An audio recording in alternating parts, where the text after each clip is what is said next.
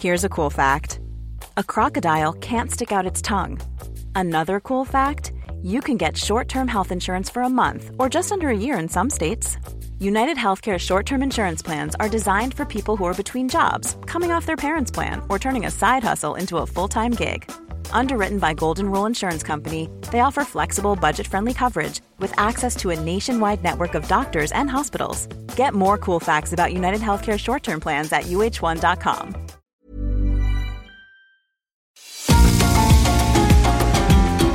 GastroLab es un lugar donde cabemos todos. Aquí encontramos historia, recetas, producto, materia prima, vinos y un sinfín de cosas que a todos interesa. Ya que con cocina y vino se aprende en el camino. Déjate llevar por el chef Israel Arechiga a un mundo delicioso que da como resultado GastroLab.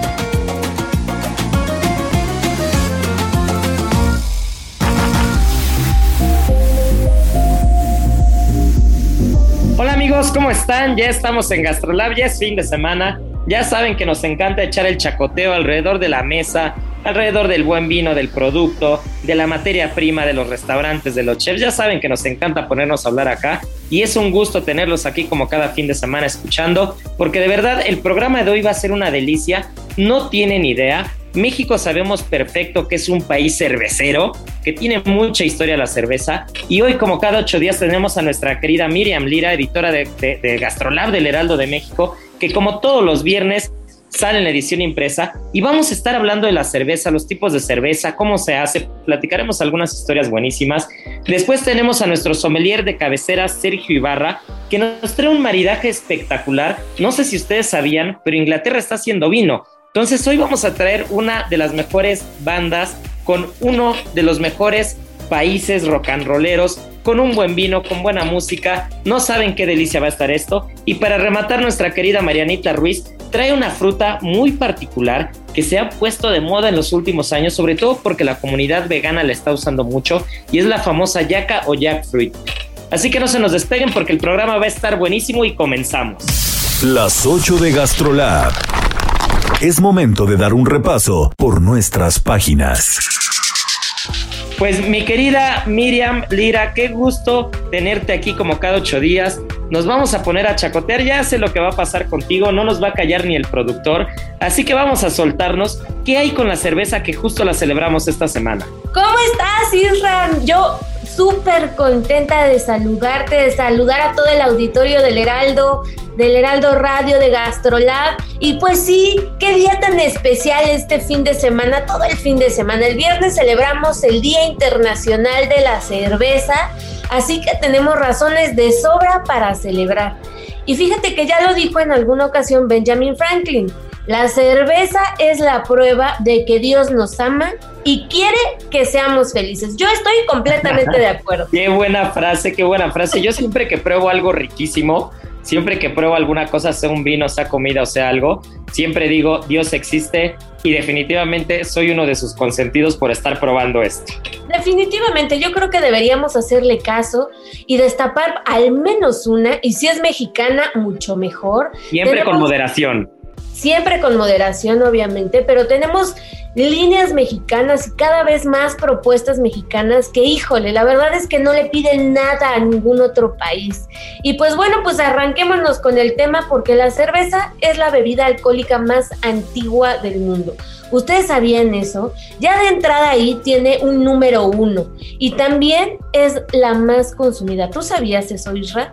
Pues mira, sí sabía que era de las más antiguas, no particularmente la más, porque sí, eh, recordemos que los sumerios, los sumerios existen en Mesopotamia desde el año 4000 antes de Cristo, si no es que antes, ¿no? Y que gracias a ellos pues tenemos la escritura. Y fueron ellos, y, y corrígeme si estoy mal, mi querida Miri, quienes fueron los primeros que estaban, que, que, que producían y hacían cerveza, ¿es correcto? Estás totalmente en lo cierto. Posteriormente, pues son los babilonios quienes heredan esta parte de la cerveza. Y bueno, pues des, de, después los egipcios, que los egipcios recordemos que, que, fueron una de las culturas más importantes en la antigüedad, que también tenían a la cerveza y que ellos la llamaban situm. Y este situm era, era, era particularmente una bebida muy parecida a la cerveza, o era la precursora de la cerveza, que únicamente, que únicamente era para el pueblo, ya que para las clases altas tomaban el vino, ¿no? Qué dato tan curioso. Así es. Y bueno, ya yéndonos un poquito más a este lado del mundo y ya pasados muchos, pero muchos, muchos siglos, la cerveza llegó a nuestro país en 1542. Gracias a que uno de los emisarios de Hernán Cortés le pidió al emperador de aquel entonces, Carlos V, permiso para abrir una fábrica de cerveza en el Nuevo Mundo. Y este emisario, que se llamaba Alfonso Herrera, fue quien abrió la primera cervecería de México y estaba al pie de los volcanes que enmarcan una hacienda preciosa que todavía existe, que se llama El Portal y que está en Ameca Meca en el Estado de México. Entonces, por ahí si la quieren ir a buscar para que vayan y se tomen su selfie, ahí les paso el dato. Y al principio, pues no fue muy popular la cerveza de este lado, ya que nosotros, pues todos lo sabemos y lo hemos dicho mil veces, éramos hijos del maguey. Y el pulque en ese entonces era el rey. Pero poco a poco fue tomando tanta fama que se fue convirtiendo al paso de los siglos y al paso de los años en la bebida más popular del país. Y pues bueno, así fue que empezaron a establecerse las primeras cervecerías muy, muy, este, pues pequeñas, este, pues sí, súper artesanales, digámonos de alguna forma. Eh, y las primeras se establecieron ahí en el centro histórico, como todo, ¿no? En este país, ahí en la calle de Revillagigedo. Y otra muy, muy antigua se instaló en el ex convento de San Agustín. Ahí me viene a la mente una historia que nos platicó Sergio, que, que hay, hay quien dice, o hay una corriente que, que dice, que la cerveza entró a México por guerra sucia, ¿no? Que, como lo dices bien, éramos hijos del maguey y el pulque era, era, la bebida más consumida y para que la cerveza pudiera, se pudiera aumentar el consumo de cerveza, se empezó a generar el mito, que ya lo hemos dicho aquí algunas veces antes, pues de que de la famosa mona y cómo se fermentaba el pulque y cómo se hacían los curados y empezó una guerra un poco sucia de las cerveceras, hablo hace más de 100 años, para poder entrar y finalmente se logró, ¿no? Porque porque el consumo per cápita de cerveza en México es es infinitamente superior contra la del pulque ya, por ejemplo, ¿no? Sí, definitivamente eso sucedió. Y también pasó otra, otra cosa muy singular, y es que también al principio sí les costó muchísimo trabajo establecerse a las cervecerías. De hecho, la mayoría quebraba, pues porque en México no había lúpulo, o no se da como de manera natural el lúpulo, ¿no? que es uno de los ingredientes secretos para que la cerveza sea pues cerveza, ¿no?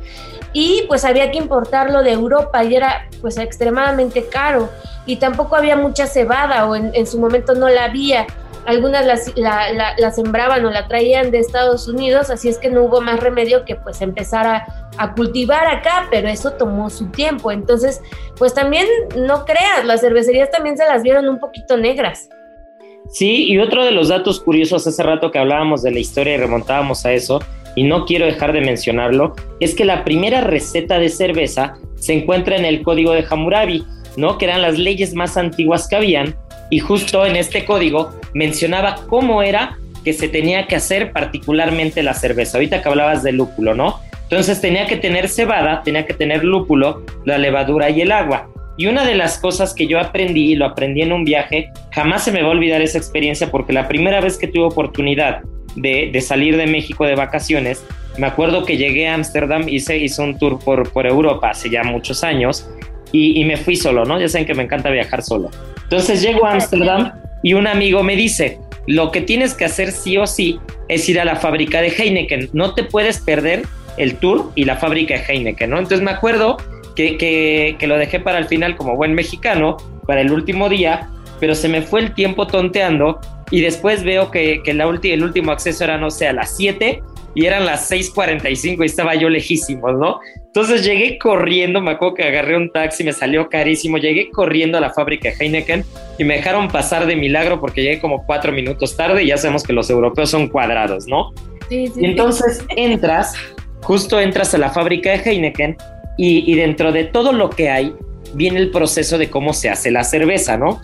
Y, ahí es la primera vez que aprendo, porque yo cuando escuchaba la malta, escuchaba la malta de la cerveza y escuchaba la malta de los whiskies, pues estaba yo muy chico, ¿no? Tenía 20 y algo, casi 21, 22 años, no sé, entonces no sabía, no estaba muy documentado, no conocía y tenía la idea errónea de que la malta era un tipo de, era, era un tipo de grano, ¿no?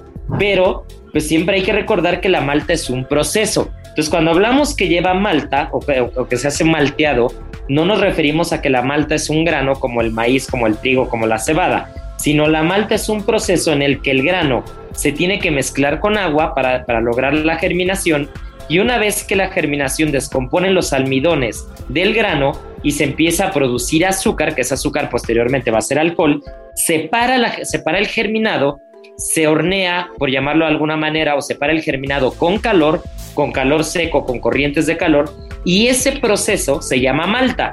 Entonces puede haber malta de cebada, puede haber malta de trigo, puede haber malta de maíz, de algunas cosas, pero particularmente esa es la malta y después viene el lúpulo que platicabas, ¿no? Que también en Heineken en Ámsterdam, en Holanda, te platican por qué es tan costosa originalmente la cerveza, por qué era tan costosa, pues porque el lúpulo, incluso en Europa, no en todos los países se da, ¿no? Entonces hay, hay países que son muy ricos en lúpulo, como Bélgica, incluso como, como Gran Bretaña, parte de Holanda, parte de Alemania, pero hay países en los que no hay lúpulo, ¿no? Por ejemplo, España, ¿no? Es muy complicado que haya.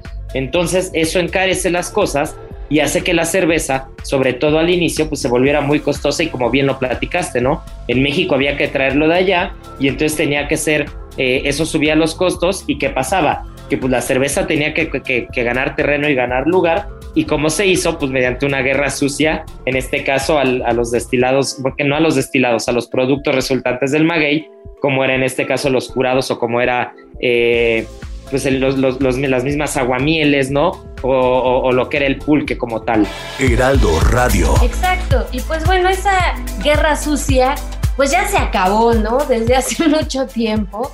Y los mexicanos, bueno, ahora abrazan la cerveza de una manera inimaginable. Bueno, todos los que nos escuchan bien que lo saben. Y en promedio, Irra, los mexicanos nos bebemos 6.1 litros al mes. Sin no, contar diciembre. Locura sin contar diciembre, porque en esa temporada nos aventamos hasta 8. Entonces yo quiero preguntarle a todos si les hace sentido esas cifras, que nos diga el productor, que levante la mano, si sí le hace sentido o no. pues mira, yo sí tengo que reconocer que somos un país cervecero totalmente. Sí. sí. somos un país cervecero. Y también hay que, hay que decir las cosas como son, ¿eh? México es de los países líderes en cerveza. O sea, una vez que llegó la cerveza a México, llegó para quedarse. Hay cervezas, las más reconocidas, que, yo tengo un amigo que, que, ya lo tuvimos en Gastrolab Radio alguna vez y lo tuve en tele, a nuestro querido José Miguel de la Barraca Valenciana y que hace la cerveza Espantapájaros, que quien pueda probarla están en Coyoacán. Váyanse, dense una vuelta a la Barraca Valenciana, tómense una buena cerveza Espantapájaros que él fabrica y que ya lo tuvimos en Gastrolab antes platicándonos de la cerveza.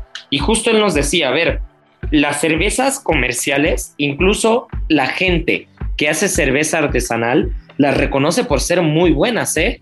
O sea, las cervezas realmente, las cervezas mexicanas son muy buenas. Y aquí yo le quiero preguntar a Marianita Ruiz, porque Marianita Ruiz la veo en la esquinita, pero con ganas de platicar como siempre. Ya la veo saboreándose una buena cerveza. Mi querida Marianita, no estés tan callada, platícanos tú a ver, para ti cuál es el maridaje perfecto, con qué se te antoja probar una buena cerveza mexicana. Hoy a mí la cerveza siempre se me antoja con mariscos. Ay, es el maridaje perfecto. Sí, siempre. No, no, no, no puedo comer mariscos, lo que sea crudo cocido, sin una cerveza. Creo Oye, que siempre te invita a. Y paréntesis, que les voy a decir una cosa. El 91% de los mexicanos prefiere las cervezas claras. Y siento yo que la cerveza clara se presta mucho para los mariscos. Las yo, soy el, yo soy el 9%, yo siempre la prefiero oscura y creo que también le va muy bien. Ah, yo la verdad es que no importa si es clara o oscura, a mí me encanta la cerveza. Y como dijo Marianita, más allá de cuando, de cuando como mariscos, para mí estar en la playa, estar en una enramada de estas, estar en uno de esos lugares tradicionales, donde te comes unos camarones a la diabla, un buen vuelve a la vida, un buen ceviche y no tener una cerveza en la mano, es, es para mí es impensable, mi querida Miriam. Te voy a decir, te voy a decir una mejor. Sábado, sábado 8, 9 de la noche, saliendo de un evento en los tacos que siempre ya sabemos cuáles son, con una cerveza, de verdad, es el mejor sentimiento y el mejor maridaje. Ay, sobre todo porque sobre todo porque está bien ganado, ¿no? Sobre todo porque saliendo de un evento, de un banquete grande, vamos a la que nosotros denominamos, este, Marianita no me dejará mentir, la calle del hambre. Entonces, cuando sales de un evento, decimos todos, ¿a dónde vamos? A la calle del hambre. Calle del hambre. Vamos a la, a la famosa calle de las taquerías en el sur de la ciudad y ahí nos sentamos a comer en una que ya tenemos nuestra consentida, que hacen unos tacos de costilla espectaculares, de aguja espectaculares y una buena cerveza. Marianita, tienes toda la razón. Ahí, ahí sabe a gloria. Oigan, y metamos la polémica. Gomichela, este, coctelito con cerveza o no, o más bien sencillita. A ver, Marianita, vas. Uy, eh, es que depende. Por ejemplo, si me voy a echar un pozole a estos lugares tan famosos por mucha gente, sí pido la que es preparada porque yo creo que es muy buena. El chilito y todo esto, la preparan delicioso. Pero si voy, por ejemplo, a otras marisquerías, no sé, con pachava o algo así, creo que sí la prefiero sola. Ay, yo la verdad, Miriam, ya me conocen que a veces soy medio aburrido y medio old fashion para estas cosas. A mí me parece un sacrilegio. Y eso que lo he hecho, ¿eh? Lo he probado. Lo he probado, he probado las, he probado las, las gomichelas. Es más, antes, hace años, me acuerdo que iba eh, en las mañanas, siempre los martes y los jueves, a la central, bueno, a la central de Bastos no tanto, pero siempre íbamos a la viga, siempre íbamos a la viga a comprar pescado fresco, te hablo hace 10, 12 años, y una de las paradas obligadas, porque llegábamos desde las 6, 7 de la mañana a la viga, y a las 8 de la mañana, una de las paradas obligadas era desayunar una empanada de camarón, con una, con una gomichela de esas que le ponían banderillas de ah, tamarindo y chamoy al lado.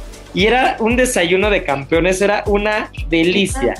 Pero con, con el paso del tiempo me volvió un poco más aburrido y ya echarle gomitas, echarle cosas me parece un sacrilegio. Por ejemplo, yo el clamato no lo puedo, o sea, no lo soporto, pero sé que mucha gente ama la cerveza con clamato. Para mí simplemente la cerveza tiene que tener una regla. Me gusta, pues, si, le, si le echas micheladita con limón y sal, me gusta, pero la única regla que yo tengo es, si no está helada la cerveza, si no está así fría, fría, fría, fría, fría, no aplica. Todo lo demás con que esté fría, ya estoy yo del otro lado. Pues sí, tienes toda la razón. Y por ahí dicen los que saben que las lager, que son todas estas cervezas claras, van muy bien, muy frías. La conocidísima frase de bien muerta, ¿no? Pero si te echas una cerveza que es oscura o más hacia las, las tipo stout o que tienen como notas más chocolatosas y tal, dicen que es mejor que la tomes al tiempo para que los sabores y los olores fluyan mejor. Entonces, bueno, pues ahí les dejamos también a sus gustos, porque bueno, la chela también se debe tomar pues al gusto de cada quien, ¿no? Y ahí te va otra. ¿En botella o en vaso? No, siempre en la botella. Yo también. a mí me gusta en vaso. Yo también soy de botella, pero, pero tengo que reconocer que me cae mejor, no me cae tan pesada si, si, si la sirvo en vaso, porque al final pues recordemos que la cerveza tiene una doble fermentación, ¿no? Tiene levaduras. Entonces la doble fermentación hace que tenga toda esta espuma. Si tú la sirves en un vaso, y eso me lo platicaba justo José Miguel, que, nos, que él fabrica cerveza y es experto en eso, me decía, a ver, si tú la sirves en un vaso, tú tienes un diámetro mayor para que el gas se vaya liberando, para que lo que lleva encerrado ahí mucho tiempo respire, y pues para que la cerveza vaya evolucionando mejor, que si la abres de la botella y tienes un diámetro muy pequeño donde le tomas y prácticamente te estás tomando todo, todo, todo, todo el gas y a veces no es tan bueno porque es lo que te empanzona.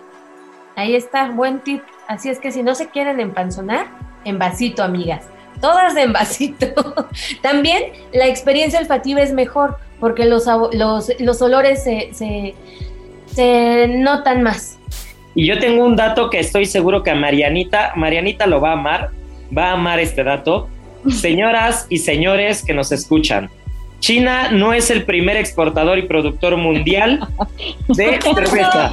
México es el, principal exportador de cerveza a nivel mundial y estamos entre los primeros cuatro países productores, pero exportador somos el número uno del mundo. No nos gana ni China. Fanfarrias, por favor. Sí, cosas que alegran mi corazón.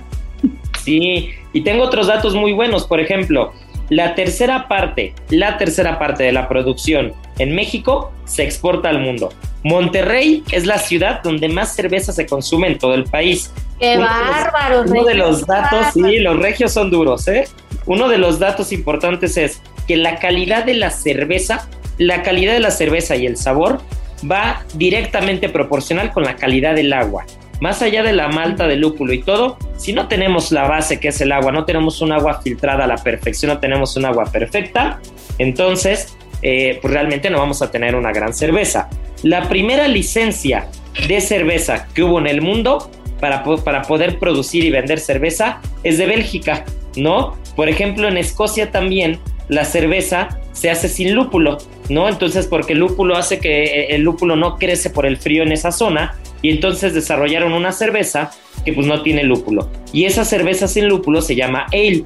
Y por ejemplo, también en España es el país que más consume más consume cerveza sin alcohol, que recordemos que se ha avanzado mucho en ese tema y a quien le gusta la cerveza y quien maneja y quien está pues tiene que trabajar y está con una familia y no se puede echar cervezas todo el tiempo, pues la cerveza sin alcohol cada vez sabe más, lo más parecido a una buena cerveza, ¿eh? No sé qué piensan ustedes.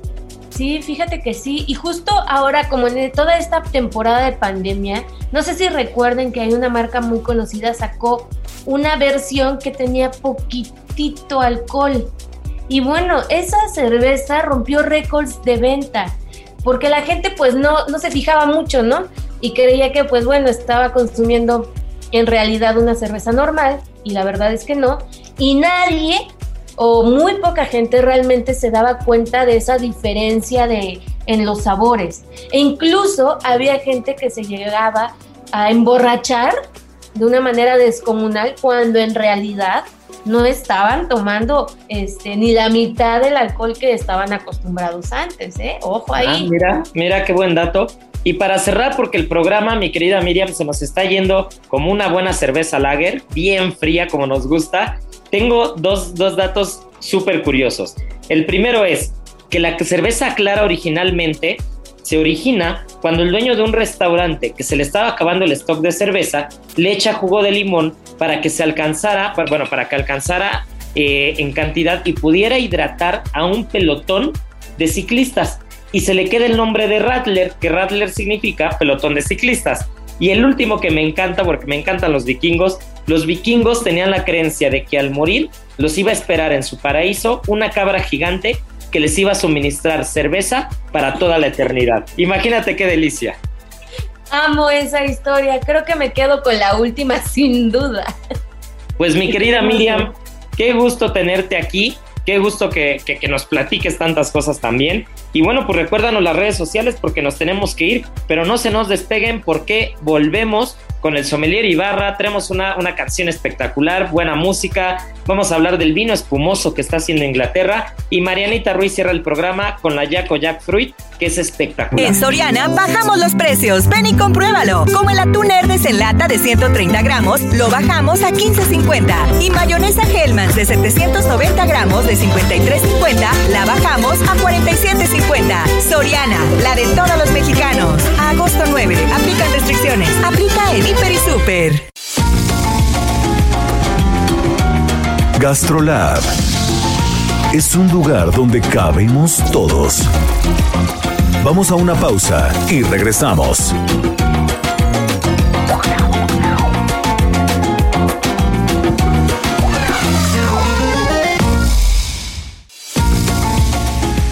Gastrolab, estamos de regreso.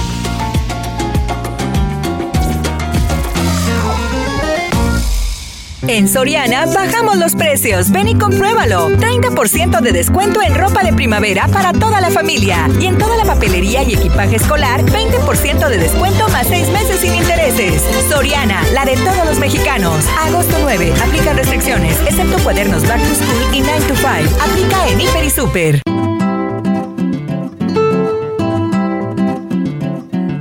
Hola amigos, pues ya estamos de vuelta tal como lo prometimos desde un principio, hoy traemos un dúo espectacular. Vino, que el vino ya sabemos que no puede faltar en este programa, el vino no puede faltar en los restaurantes, el vino no puede faltar en la mesa. Es más, mi querido Checo Ibarra, nuestro sommelier de cabecera, el vino no puede faltar en la vida. ¿Estamos de acuerdo? Así es, el que vino a este mundo vino a tomar vino, si no, ¿qué vino?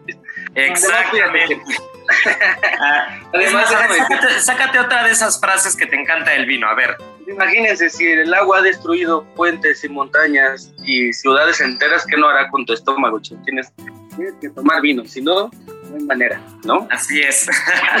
bueno, pues ya estamos aquí y, hoy tenemos un tema bastante particular porque antes de que empezara el programa, Sergio y yo nos pusimos a platicar pues, de todo lo que había pasado eh, pues, durante esta pandemia que, que no podemos hablar del tiempo pasado porque ya llevamos más de un año y esto sigue, ¿no? Entonces hay que cuidarse en casa, hay que, estar, hay, hay, que estarse cuidando, quien está saliendo a trabajar, pues con todas las precauciones, ya lo hemos dicho siempre, pero una de las cosas que más nos llamó la atención y justo lo que estábamos platicando Checo y yo antes del programa, es que hubo, hubo, como dos vertientes, ¿no, Sergio? Hubo quien se puso a hacer pan y quien se puso a hacer repostería y algunas cosas que nunca había hecho, pero también hubo, y sobre todo nosotros que tenemos pues, muchos amigos en la industria, hubo quien se puso a hacer catas de vino a distancia, que se puso a hacer los famosísimos Zooms con, con catas de vino, y resultó ser una locura porque todo el mundo se quería conectar a catar vino y a probar vino, ¿no? Sí, no, de hecho, hubo por ahí alguien que estuvo votando y decía, pónganse de acuerdo porque hay 10, 12 cartas a, la misma hora. No sabías luego de repente a quién ver, ¿no? Y te, y te vas dando cuenta que yo creo que el, pues el celular, las cámaras, ¿no? A veces el encierro, pues son como que elementos que luego tú no dominas, ¿no? Porque a mí me llegaron a, a pedir algunas catas y, y no sé si era el nervio que te veía todo el mundo por el teléfono, o de repente a otros compañeros, necesitas producción para poder hacer eso. Yo creo que un fondo bonito había que de repente quien estaba cantando en, lugares que no eran tan adecuados. Y, pero bueno, era el, tema de, pues, de tratar de, de, hacer las cosas diferentes, de, de poder trabajar, de poder demostrar lo, poco, mucho que, que llegan a, a saber nuestros compañeros. Y, a mí en particular, fíjate que me di a la tarea, chef, de, de, pues, de estar en casa, como te había platicado, y de repente cuando llegué a, pues a, abrir algunos vinos o a preparar algunos platillos que ahí ustedes me ayudaron mucho, descubrí este vino que se llama Montes Foli, que pues es un vino de esta bodega de Montes Alfa, que, que es la, la oportunidad que, que, tuve alguna vez de estar en esta bodega. Es, es una bodega que va muy ligado entre entre la onda de los arcángeles, créeme que le ponen a las barricas, les ponen música con, este rollo así como de, pues para que las barricas vibren bien y, toda la onda. Entonces, este vino, este vino, la etiqueta la diseñó, la diseñó eh, el que hizo la portada del, del disco de Pink Floyd, ¿no? Entonces es un vino que que desde la etiqueta está bien, bien, bien, bien interesante. Es un Syrah, un Syrah que tiene pues esa calidad de color con muchos antocianos, ¿no? Eh, la calidad aromática es espectacular, un abanico de aromas que entra desde frutas, desde tostados, desde, desde chocolates, desde cacao, ¿no? Y en boca, en boca es espectacular, es un vino que es muy, muy, muy potente, es un vino con una sedosidad que, además de esos vinos que se pueden masticar para pronto, ¿no? Imagínate. Entonces, ah, qué locura.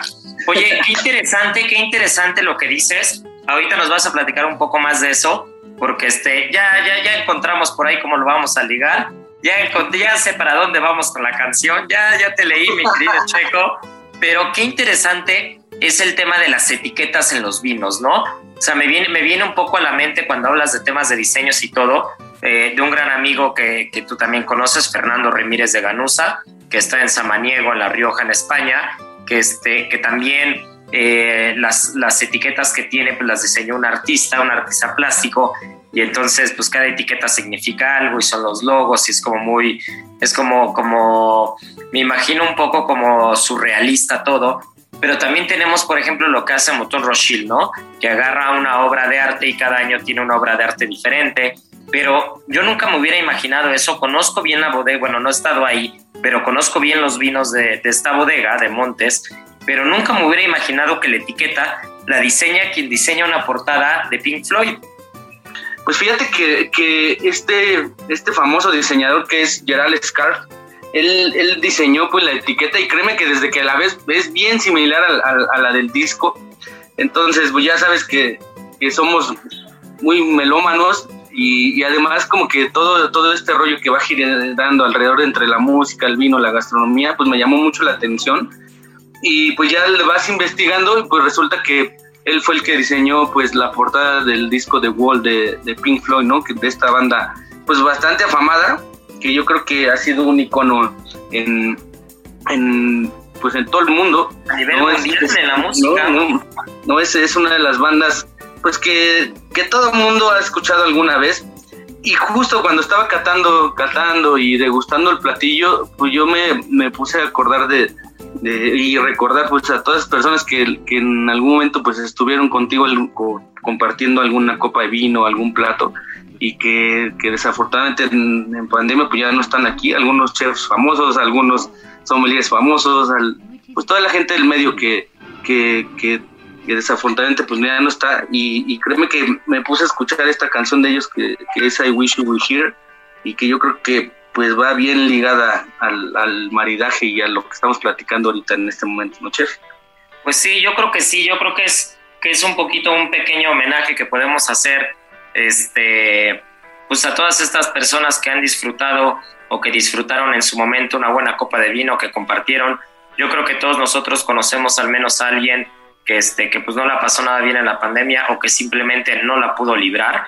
Y, pues bueno, pues esta es una muy buena canción con, con un maridaje espectacular. Un vino chileno, nunca me hubiera imaginado que pudiéramos lograr esto, ¿no? Un vino chileno con una etiqueta diseñada por quien diseñó uno de los álbumes eh, pues top, insignia de una, de, una banda que, que, siempre se va a quedar como, como una de las grandes bandas de, de, la música eh, en toda la historia. Y pues mira, es un maridaje espectacular. Yo creo que describiste el vino y después de escuchar esta canción, pues va a ensamblar perfecto y, y pues nada, vamos a disfrutarla, ¿no? Venga, pues suben el volumen y salud, señores. so, so you think you could tell heaven from hell, blue skies from pain. Can you tell a green field from a cold steel rail? A smile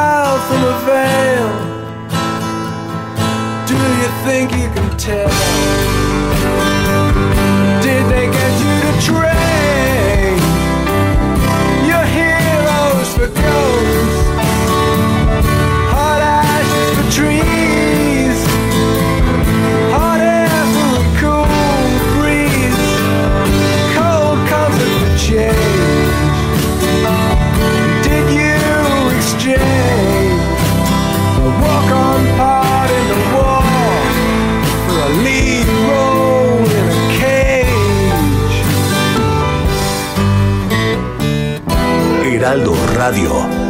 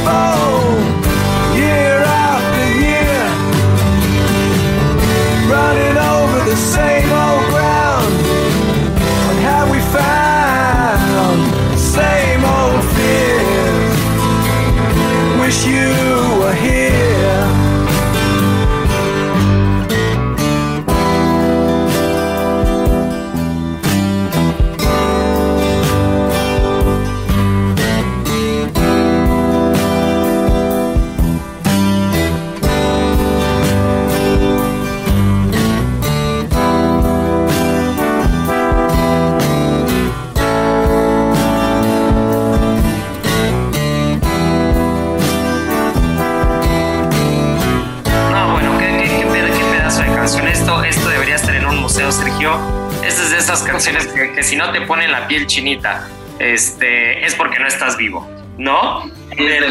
yo creo la, una de las grandes, ¿no? Una de las grandes. aunque, aunque hay que reconocer, digo, del, del, disco de The Wall, Another Brick in the Wall, porque justo, justo Wish You Were Here no es una canción de The Wall, pero bueno, estamos hablando de quien diseña la etiqueta y la portada, pero Another Brick in the Wall, esa es, esa es, otra, esa es otra canción que, que, que, con un vino, no sé tú, pero un vino espumoso inglés, que no sé si quien nos está escuchando sabía, pero los ingleses también están haciendo vino y están haciendo vino y, particularmente se ve que le pegaron al espumoso porque incluso estaba leyendo un artículo que el espumoso empezó a subir las ventas, que, que los mismos ingleses empezaron a consumir su vino. Nunca me hubiera imaginado que en un territorio con el clima como Inglaterra pudiera producir vino. Pues mira, están haciendo vino espumoso y Another Breaking the Wall con una buena copita de vino espumoso. Estamos hechos, mi checo, ¿te parece? Así es, con esas buenas burbujas y enhorabuena para los ingleses, pues a destapar burbujas y burbujas y, y cómo no, con The Wall, pues otra vez súbale al volumen que esto no vamos a parar. No vamos a parar y con un buen Sunday roast, que es el plato típico, plato típico inglés, un asado con carnes, con cordero, con pollo, papas, verduras. Recordemos que, que la cocina inglesa no se caracteriza por ser una de las cocinas tan amplias, tan amplias, con una gama de sabores y, de, texturas y recetas tan amplia como a las que estamos acostumbrados en Latinoamérica, por ejemplo. Pero bueno, este platito, un vino espumoso inglés y esta canción, estamos hechos. Mi querido Checo, nos despedimos, pero nos quedamos escuchando esto, ¿te parece? Venga, un abrazo. un fuerte abrazo.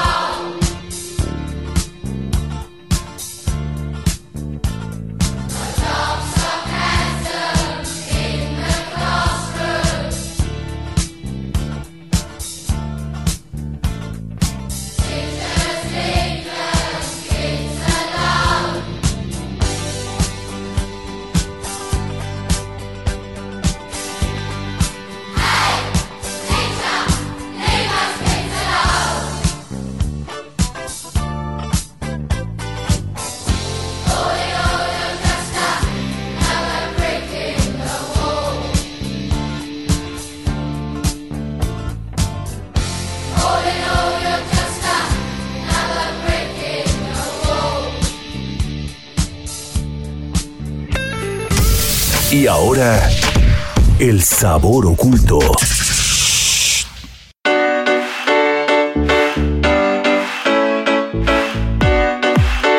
Bueno, pues después de escuchar esta belleza de canción, una de las bandas legendarias del rock en la historia, y después de escuchar datos interesantes sobre, sobre Inglaterra, pues ya estamos acá de vuelta con Marianita Ruiz, que ya nos dijo sus preferencias de la cerveza, con qué lo marida, pero ahora se puso muy sana y nos va a platicar de una fruta, la famosa yaca o jackfruit, que no me dejará mentir, es una de las grandes o es uno de los grandes descubrimientos de la comunidad vegana, porque yo, yo, yo, yo tengo amigos, tengo, tengo conocidos veganos, de esos que sí, sí, sí, sí, sí, no prueban absolutamente nada, y han hecho tinga, han hecho guisados con la yaca y me dicen que sabe espectacular y prácticamente es como si fuera carne.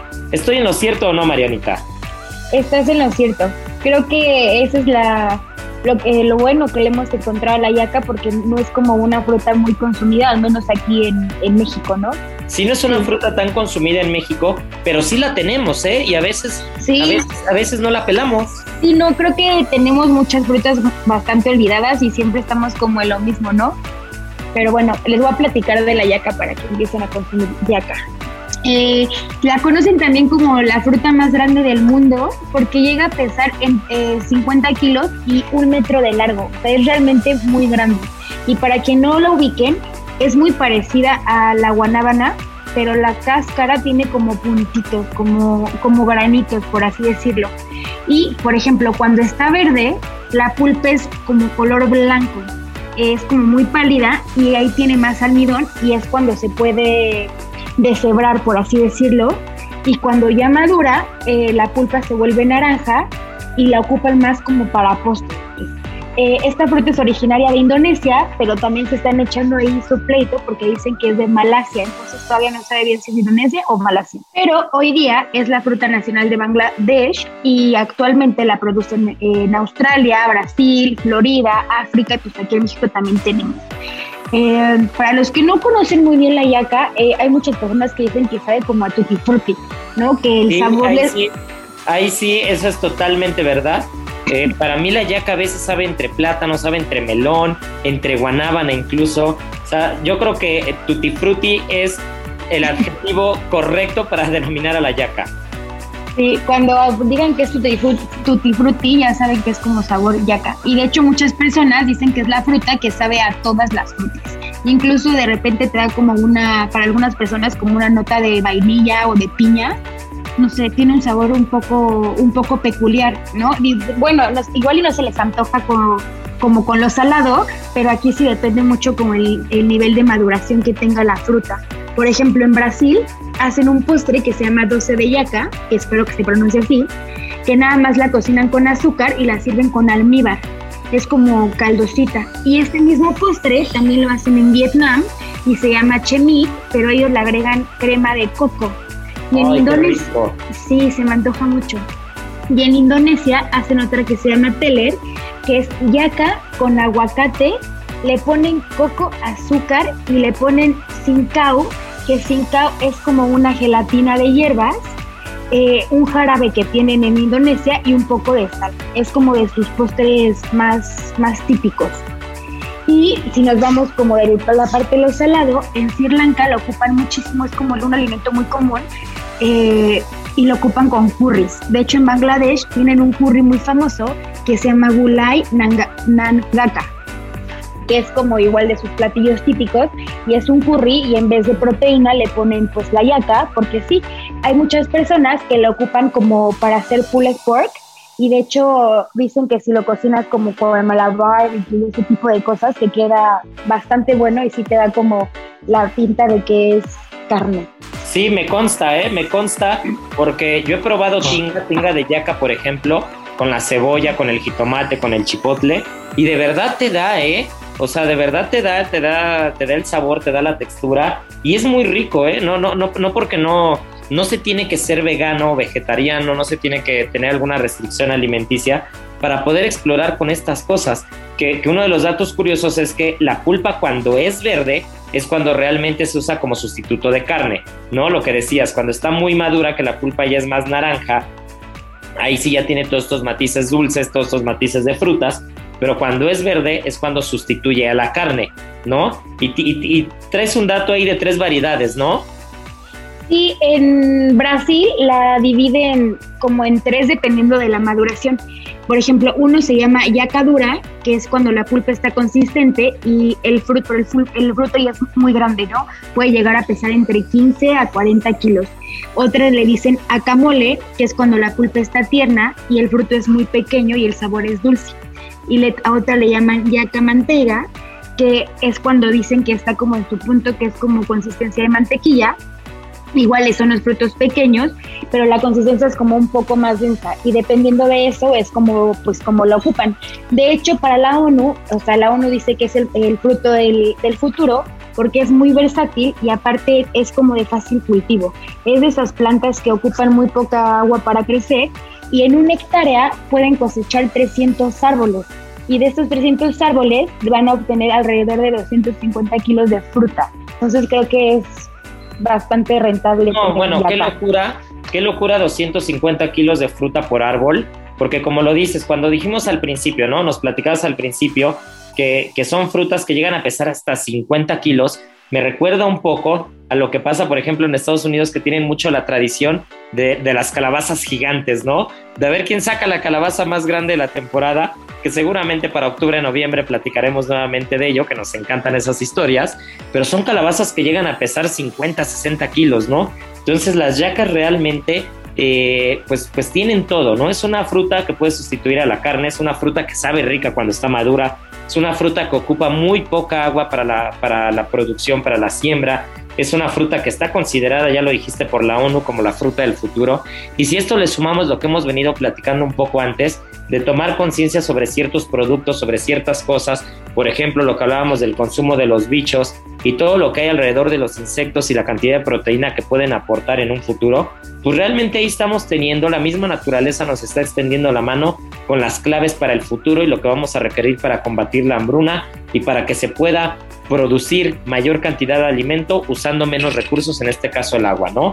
Pues Marianita, qué interesante está, pero el programa se nos está yendo, ahora sí se nos está acabando y no nos podemos ir sin, sin decir la adivinanza del día, ¿no, Marianiki? Sí, siempre nos hace muy, muy felices hacer la adivinanza y que la gente participe y nos escriba y ver que, cómo van, que así como los caballos de uno primero porque ganan por segundos. Sí, sí, sí, siempre son cerradas, ¿eh? Son, son, cerrados los ganadores. Heraldo Radio. En Soriana bajamos los precios. Ven y compruébalo. Como el atún Herdes en lata de 130 gramos, lo bajamos a 15.50. Y mayonesa Hellmann's de 790 gramos de 53.50, la bajamos a 47.50. Soriana, la de todos los mexicanos. agosto 9. Aplican restricciones. Aplica en Hiper y Super.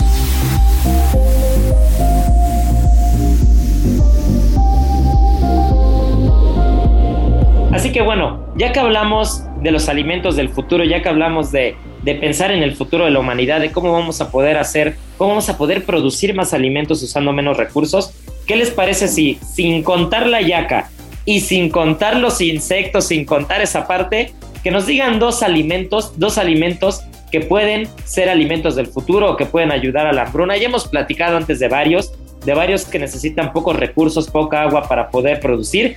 Así que ya saben, arroba Israel, A-R-E-T-X-I-G-A, arroba Israel Arechiga. Y bueno, pues Marianita, tenemos que despedir el programa, pero no podemos irnos sin decir nuestra frase que nos distingue, porque aparte es verdad, ya sabemos que tripa vacía. Corazón, Corazón sin alegría. Aquí concluye otra emisión más de GastroLab el lugar donde cabemos todos. Esta es una producción de Heraldo Media Group.